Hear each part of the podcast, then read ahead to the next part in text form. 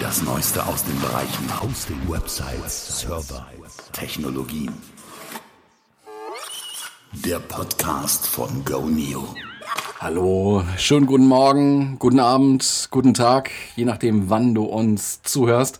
Markus Keckmeister ist mein Name und das hier ist Episode Nummer 44, wenn ich mich nicht verzählt habe, im Goneo Webhosting und Webmacher Podcast. Und ich freue mich sehr, dass du wieder dabei bist. Und wenn du heute zum ersten Mal dabei bist, dann herzlich willkommen. Für wen machen wir das hier? Für KMU, Mittelständler, Freelancer, kleine Organisationen, Alleinselbstständige, für für Leute, für Hörer wie dich, die mit ihrer Webseite vorankommen wollen und vielleicht wahrscheinlich in erster Linie damit Kunden finden wollen, Geld verdienen wollen oder auch ein anderes Ziel verfolgen. Da gibt es ja viele. Es kann auch sein Lead Generation, Anwendungen ausprobieren, Kontaktpunkte oder Produkte, Infos liefern für die Leute, die die Webseite besuchen. All das ist möglich.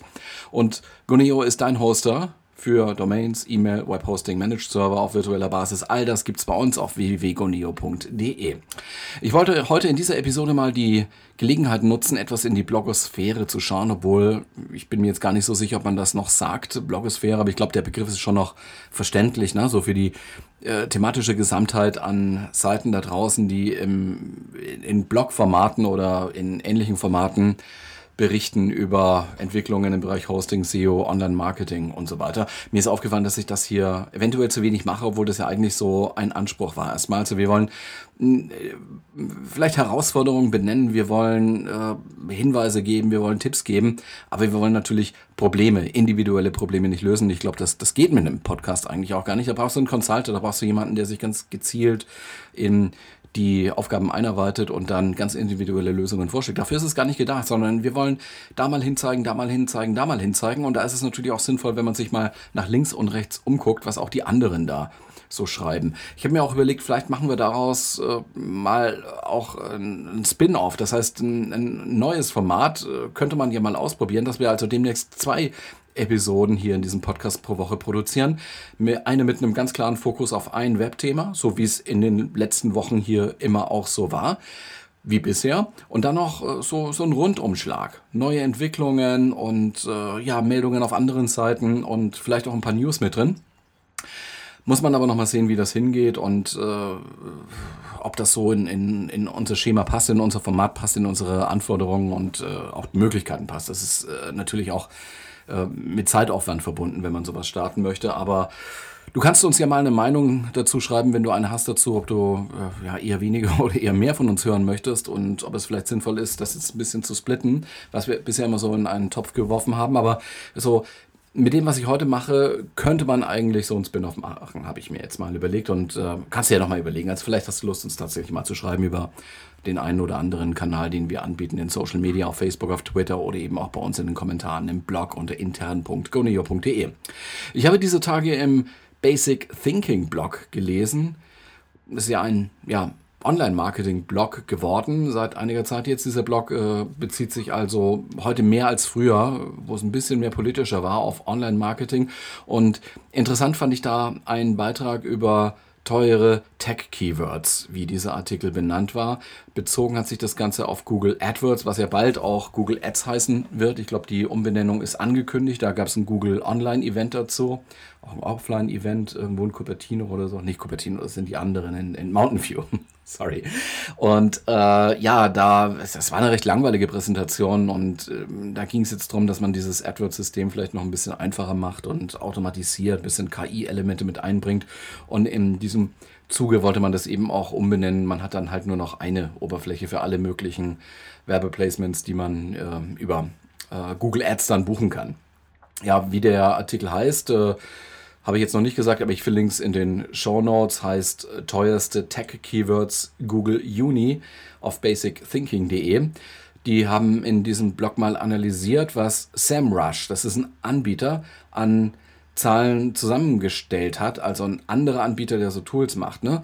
Basis ist jetzt mal der Monat Juni 2018, also ein recht frischer äh, Beitrag mit ganz frischen Zahlen. Die Suchanzeigen bei Google auf den Suchergebnisseiten, die werden ja versteigert. Und zwar jedes Mal, wenn irgendwo jemand einen Suchbegriff eingibt und die Suchergebnisseite dann angezeigt wird, dann findet im Hintergrund zunächst eine Auktion statt.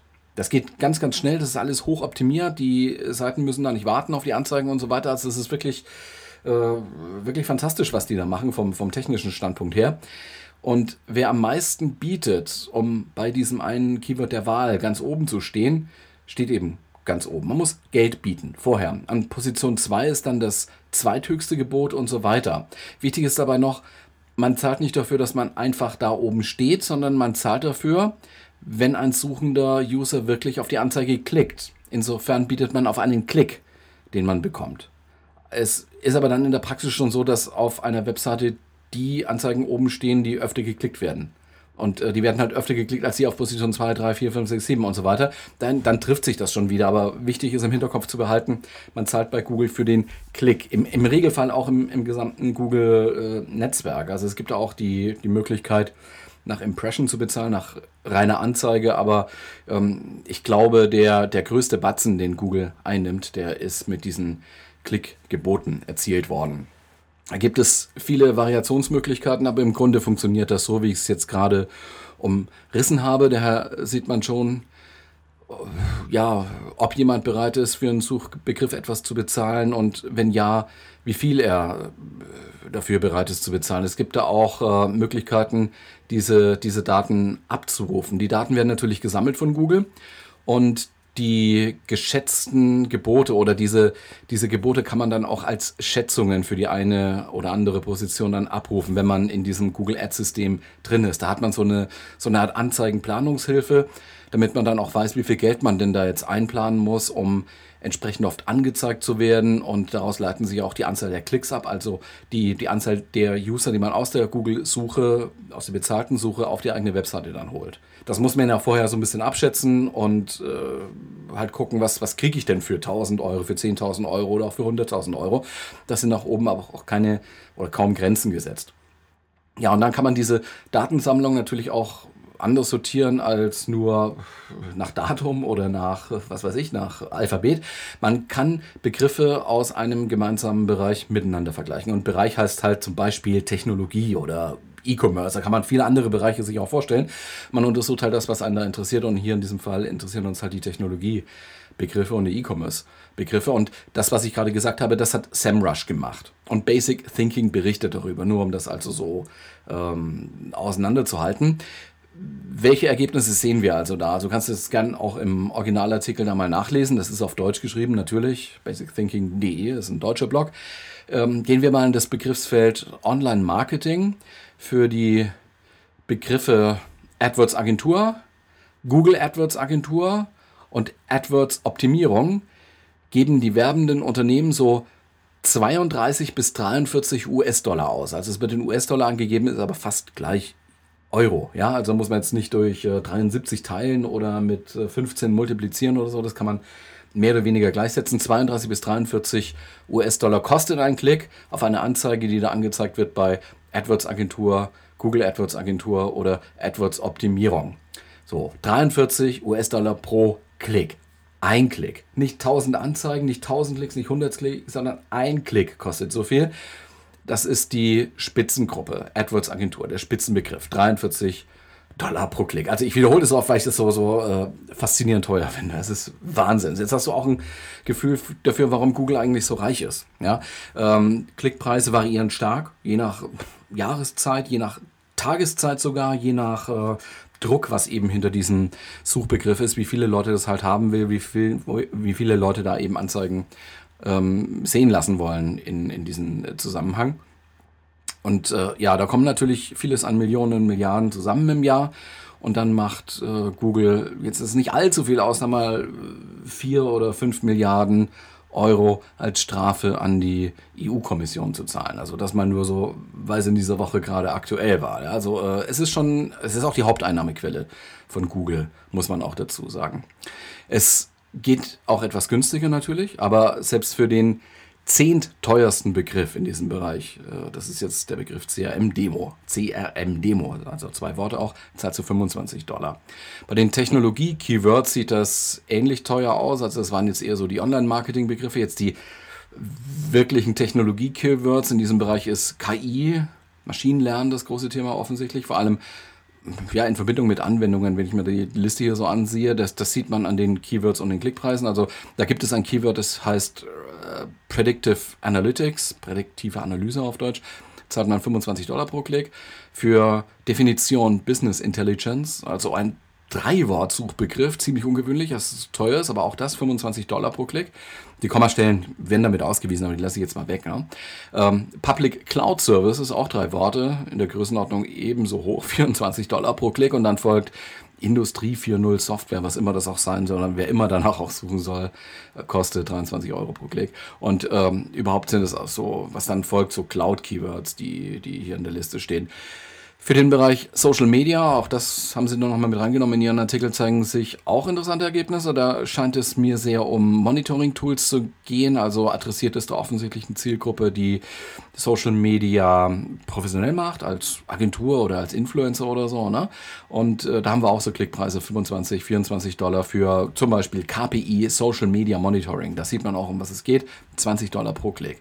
Dahinter stehen natürlich jetzt nicht wahnsinnig viele Suchanfragen. Also anzahlenmäßig. Das ist schon ein sehr, sehr nischiges Thema. Da gibt es einfach nicht so viele Leute, die das brauchen, aber äh, da ist es halt teuer, Interessenten zu finden, zu bewerben, die dann auf diesen Link überhaupt klicken können. Oder anders gesagt, es sind sehr, sehr wenige Leute, die danach suchen. Und als Anbieter lohnt es sich eben, in die Google-Suche zu gehen, in AdWords zu gehen, in Ads zu gehen, so viel Geld dann auszugeben, um diese kleine Zielgruppe auch wirklich zu erreichen. Könnte man auch mit anderen Methoden machen, ganz klar. Also hätte man dann vielleicht einen, einen niedrigeren ich sag mal Tausender Kontaktpreis, also niedrigeren Kostensatz für die Frage, wie viel muss ich ausgeben, um 1000 Leute halt zu erreichen.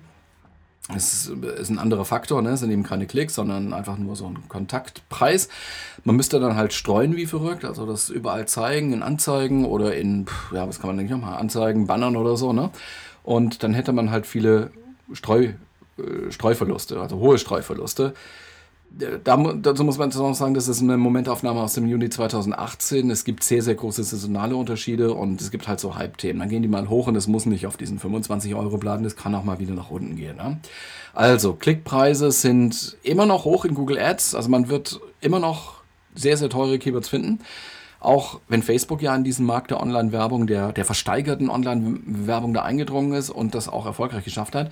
Äh, bei Facebook bezahlt man aber eher für eine in irgendeiner Weise umschriebene Zielgruppe zu werben. Ja, also man muss bei Facebook, man geht da nicht an, an die Platzierung an mit, mit exakt einem Keyword, sondern äh, man muss da sich auf so eine Zielgruppe kaprizieren. Das kann sein, dass es eine Alterszielgruppe ist oder eine geografische Zielgruppe oder eben das, was äh, die Werbung bei Facebook eben so problematisch macht aus Sicht von äh, Datenschutzbelangen, äh, dass man diese Zielgruppen da äh, ansprechen kann, also Leute, die Freemail benutzen oder Leute, die äh, ja irgendein anderes Verhalten halt irgendwo gezeigt haben, als sie sich über Facebook bewegt haben und dort Verhaltensspuren hinterlassen haben. Da werden dann die Zielgruppen draus gebildet und auch noch aus vielen anderen Kriterien, wie genau Weiß man nicht, müsste man Mitarbeiter von Facebook sein, um das genau zu erkunden. Aber letztendlich ist das ja auch so ein bisschen Stein des Anstoßes. Ja, das, das kann auch durchaus in die Nische gehen. Also Facebook ist auch nicht nur so, so wahnsinnig breit oder auch nicht nur für, für Leute interessant, die eine große Zielgruppe bewerben wollen, wie zum Beispiel auf YouTube hat man das oft. Ne? Da hat man so General, Generalwerbung, sage ich mal, so für Auto, für Bier, für die typischen äh, Konsumentenprodukte, so Fast Moving Consumer Goods, sagt man da oft auch. Bier sieht man da halt oft bei als, als Vorspannwerbung auf YouTube. Ähm, das ist nicht mal so bei, bei Facebook. Auch da versuchen viele Werbetreibende in die, in die Nische zu gehen.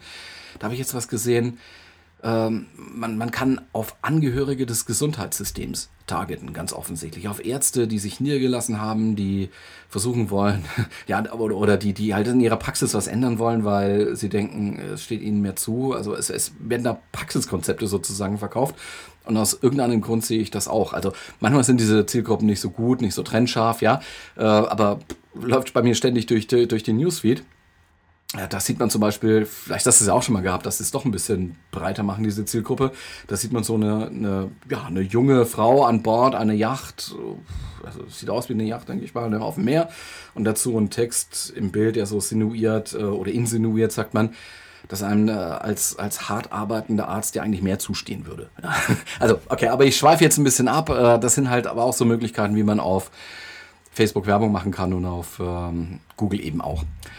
Bleiben wir noch kurz in der Blogosphäre. Da soll es ja heute mal so drum, drum gehen. Ich habe vorhin schon SEMrush erwähnt. Äh, auf Basis einer SEMrush-Analyse hat basicthinking.de einen Artikel gemacht, über den ich gerade geredet habe. Geredet habe. SEMrush äh, stellt ein SEO-Tool her oder mehrere Tools vielleicht sogar. Und die haben auch einen Blog, der sich um Online-Marketing-Themen dreht, auch auf Deutsch. Und da einen Beitrag, der auf wiederum eine eigene Studie auch verweist, die sie gemacht haben. Heißt Studie zur Website Performance von SEMrush, wie gesagt. Äh, auch das findest du als Link in den Show Notes, also Link zum Originaltext. Ja, da geht es also um äh, ja, Performance einer Webseite und was das für Auswirkungen hat. Ich finde, man muss da mal ein bisschen vorsichtig sein bei solchen Studien, in Anführungszeichen. Ähm, wie valide sind die? Da wurden auch schon mal so Studien über Ranking-Faktoren veröffentlicht. Da hat man halt so versucht herauszufinden mit, mit Mitteln der äh, Statistik, äh, welche Kriterien eine Webseite denn aufweist, aufweisen sollte, um sie ganz oben zu sehen in den Suchergebnissen, im, im Durchschnitt natürlich. Aber äh, das hat man dann so als Ranking-Faktoren veröffentlicht, hat aber dann auch nicht aufgepasst, äh, häng, hängt nicht vielleicht das eine oder andere an Kriterium voneinander ab, äh, hat man da nicht so ein paar Faktoren, um, um die es da geht? Und äh, bringt denn diese Untersuchung dann in dieser, äh, in dieser Weise auch was? Oder ist das so ein Zirkelschluss vielleicht? Aber das man nur so als, äh, äh, ja, um, um das einzuordnen, so als, als kleine Vorsicht. Also man sollte ja immer kritisch hingucken bei, bei Studien sowieso. Also man, man muss gucken, wie die gemacht worden sind und welchem Ziel und von wem die gemacht worden sind, von wem sie auch bezahlt worden sind. Das gilt hier bei solchen Online-Marketing-Sachen genauso wie in der Medizin oder Psychologie oder Soziologie oder so. Immer gucken, was haben wir da eigentlich für Gütekriterien dahinter und wer hat es gemacht und wie gemacht, mit welchem Aufwand und wer hat es bezahlt. So, äh, wenn es jetzt um diese Performance-Geschichte geht, SEMrush hat sich dafür 150.000 Websites angesehen. Das ist eine hohe Fallzahl, wenn man das so will. Das, das geht natürlich nur automatisiert. Ich meine, die haben ja die Tools an Bord, die brauchen sie halt nur mal anwerfen und da mal übers äh, Web gehen. Dann haben sie Kriterien gefunden und diese, äh, wenn, wenn sich das negativ auswirkt, zu Fehlern erklärt. Also man, die haben halt gesehen, das und das und das hat eine Webseite, das ist nicht gut, ganz offensichtlich. Und das machen wir jetzt mal zu einem Fehler und erklären das als Fehler und dann, dann wird es halt sozusagen zusammen aggregiert. Also, ähm, die haben jetzt so ein bisschen das gemacht, äh, was ich vor, vor einiger Zeit mal mit einer viel, viel, viel kleineren Anzahl an Websites gemacht habe. Eher qualitativ war mein Ansatz. Also ich habe mir halt auch Webseiten angeguckt und äh, habe dabei ganz intuitiv geguckt, was, was weisen die denn für Kriterien auf und warum oder woran könnte es liegen, dass diese Webseite nicht so, ähm, ja, nicht so, so, so ausgeprägt ist wie, äh, was heißt ausgeprägt, also nicht so diese, diese Reichweite hat, diese Sichtbarkeit hat im, im Netz wie, wie andere. Ja? Und äh, jetzt haben wir das halt auf einer großen Datenbasis hier mit 150.000 Websites von SEMrush nochmal untersucht. Ich habe auch in einer Episode hier drüber gesprochen. Ähm, hat euch irgendwie gar nicht so richtig interessiert, habe ich das Gefühl gehabt oder, oder habe das Gefühl, wenn ich mir das Reporting so anschaue. Also ähm, die meist gedownloadetste Episode war das nicht. Also ganz im Gegenteil, es war nicht so irgendwie, irgendwie gut. Also vielleicht habe ich es auch schlecht rübergebracht. Muss ich mal angucken und nochmal kritisch nachhören, was da eigentlich das Problem war. Vielleicht interessiert es aber auch nicht, was andere Leute für Fehler machen. Hier ist es nochmal ein bisschen eingegrenzt nämlich auf äh, welche Performance-Probleme könnte es da geben. Also äh, SEMrush hat nach so negativen Kriterien äh, gefahndet, hat sie unterteilt in kritische Fehler, in, in mittelschwere Fehler oder schwache Fehler und dann sozusagen summarisch festgestellt, dass fast 83 Prozent aller untersuchten Websites, von diesen vielen, vielen Websites, die sie angeguckt haben, diese oder halt solche Problematiken gezeigt haben. Nicht immer alle, aber eben manche davon und manchmal auch nur eines und 83 Prozent sind da in irgendeiner Weise aufgefallen. Kritisch waren da gefunden worden und das sind so mit 68 Prozent äh, das äh, wichtigste, also das wichtigste Kriterium.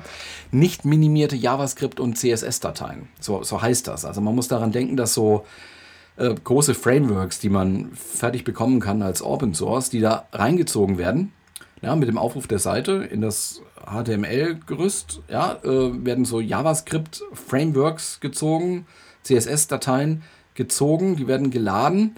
Manchmal werden sie aber gar nicht gebraucht. Und äh, diese Minimierung bezieht sich eben so auf, naja, da müsste eigentlich alles Unnötige raus oder auch Kommentare raus und sowas. Und äh, da hat man halt gefunden, viele Webseiten, 68 Prozent äh, tun dies nicht, also minimieren dieses Set an JavaScript-Anweisungen und CSS-Direktiven halt nicht. Ja, der nächste, auch als kritisch benannte Fehler ist laut SEMrush lange Ladezeit der HTML-Datei. Das ist bei 43 Prozent der Sites ein Problem gewesen angeblich, also lange Ladezeit der HTML-Datei. Und dann folgt mit ähnlicher Auftretenswahrscheinlichkeit, 43 Prozent das Kriterium, unkomprimierte JavaScript- und CSS-Datei. Ja, im Prinzip sind das alles Punkte, die wir bei den Google-Tools auch immer wieder sehen. Also Google hat ja auch einige ähm, Tools im Angebot über den Webmaster Channel, besser gesagt über die Search Console, um zu gucken, ist meine Webseite denn in irgendeiner Weise problematisch für die Google-Suche oder eben auch für die anderen User im Web da draußen, ist sie zu langsam und so weiter. Da wird auch sehr oft vorgeschlagen, CSS zu minimieren und JavaScript zu minimieren oder wenigstens zu komprimieren oder später zu laden, asynchron zu laden und so weiter. Es gibt insgesamt da Tools dafür. Wie gesagt, also lösen können wir das hier nicht. Also da müsste man wirklich äh, tiefer einsteigen. Damit äh, können Entwickler schon was anfangen, natürlich, klar. Die, die arbeiten ja mit dem Code, die verstehen diesen Code und die wissen auch, welche Teile von diesen reingeladenen äh, CSS-Sachen oder, oder JavaScript-Frameworks äh, eigentlich gebraucht werden. Ja?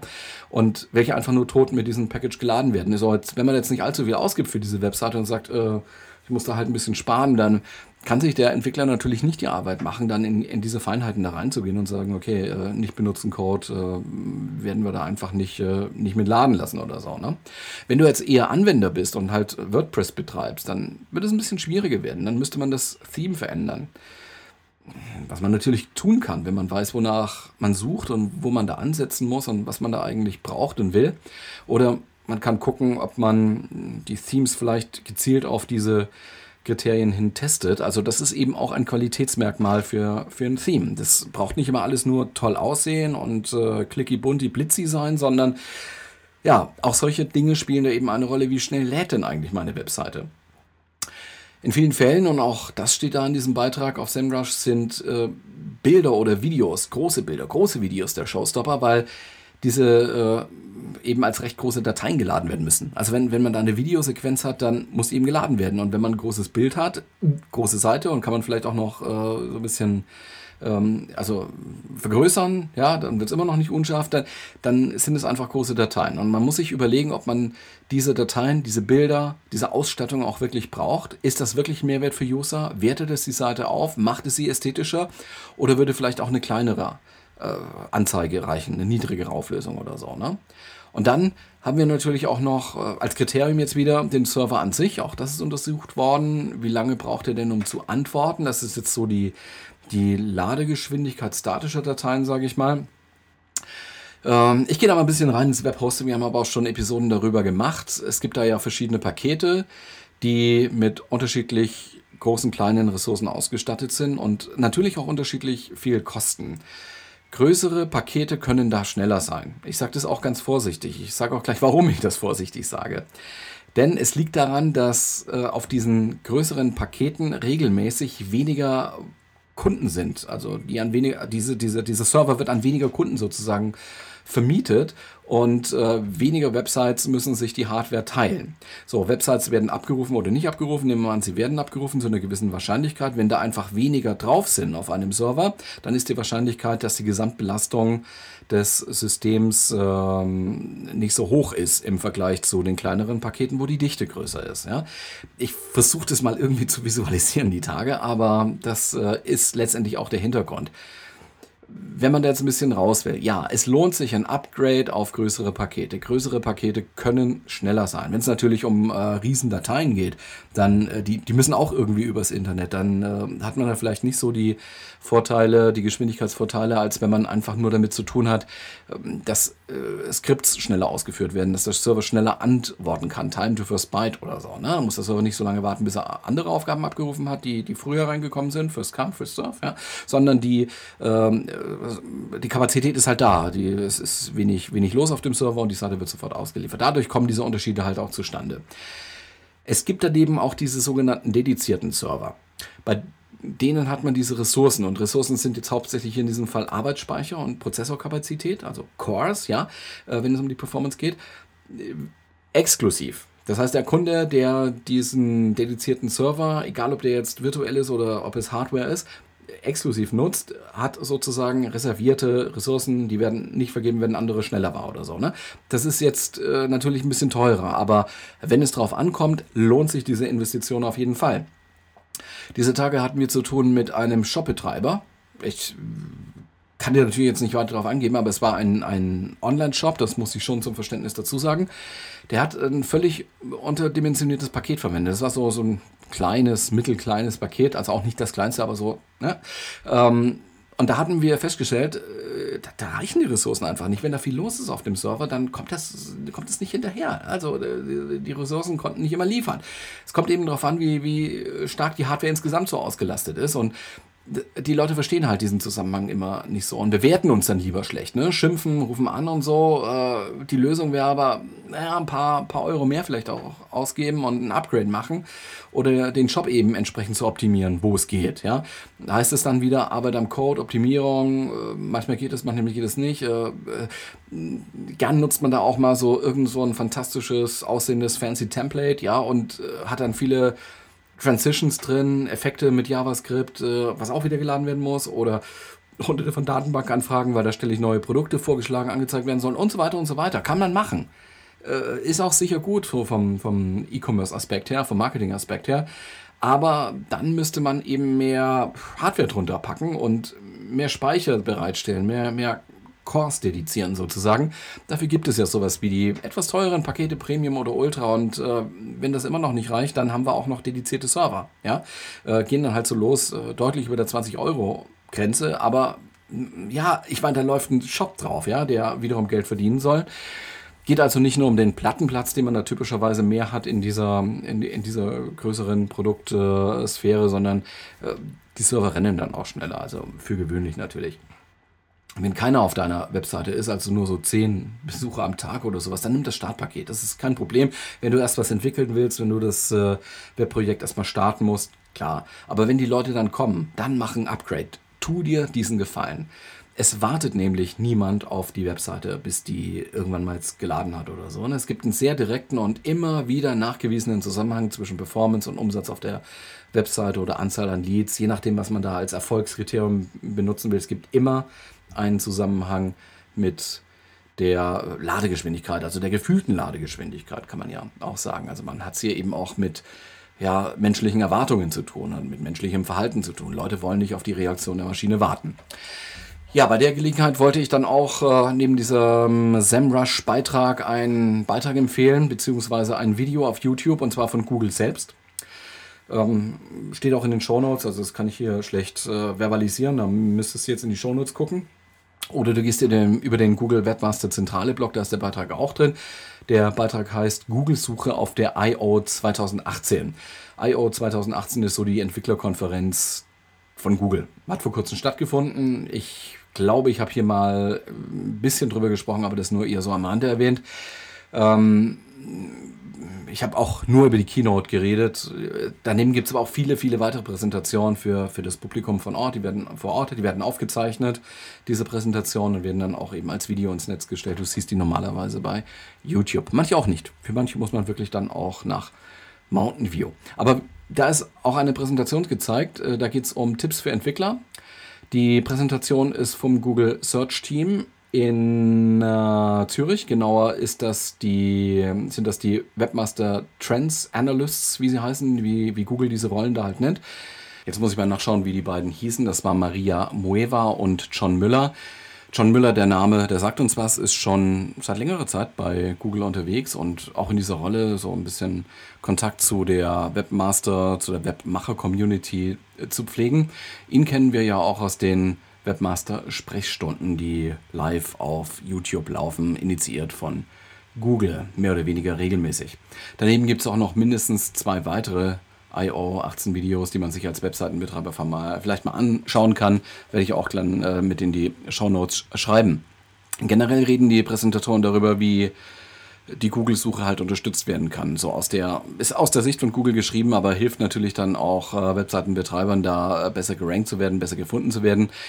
Es geht hier, und das war der Einstieg in diese Präsentation, erstmal darum, die, die Seite richtig einzuschätzen bei äh, Google und das über die verschiedenen Phasen hinweg. Also die erste Phase war ja Discovery and Crawling Und äh, die beiden anderen Phasen wären dann, so war es halt aufgezogen, da Indizierung und Auslieferung. Und für die verschiedenen Phasen geben die beiden da halt Tipps auf äh, der Bühne beziehungsweise dann im Video.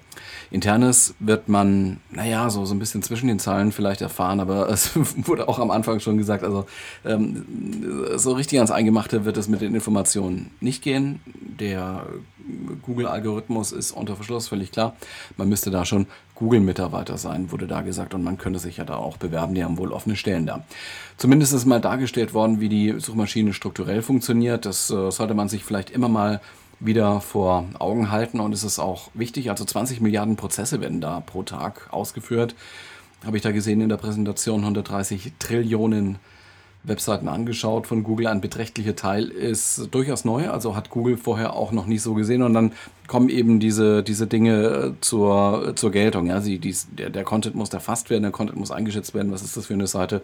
Und äh, um was geht es da eigentlich? Und äh, da kann man halt ein bisschen was tun.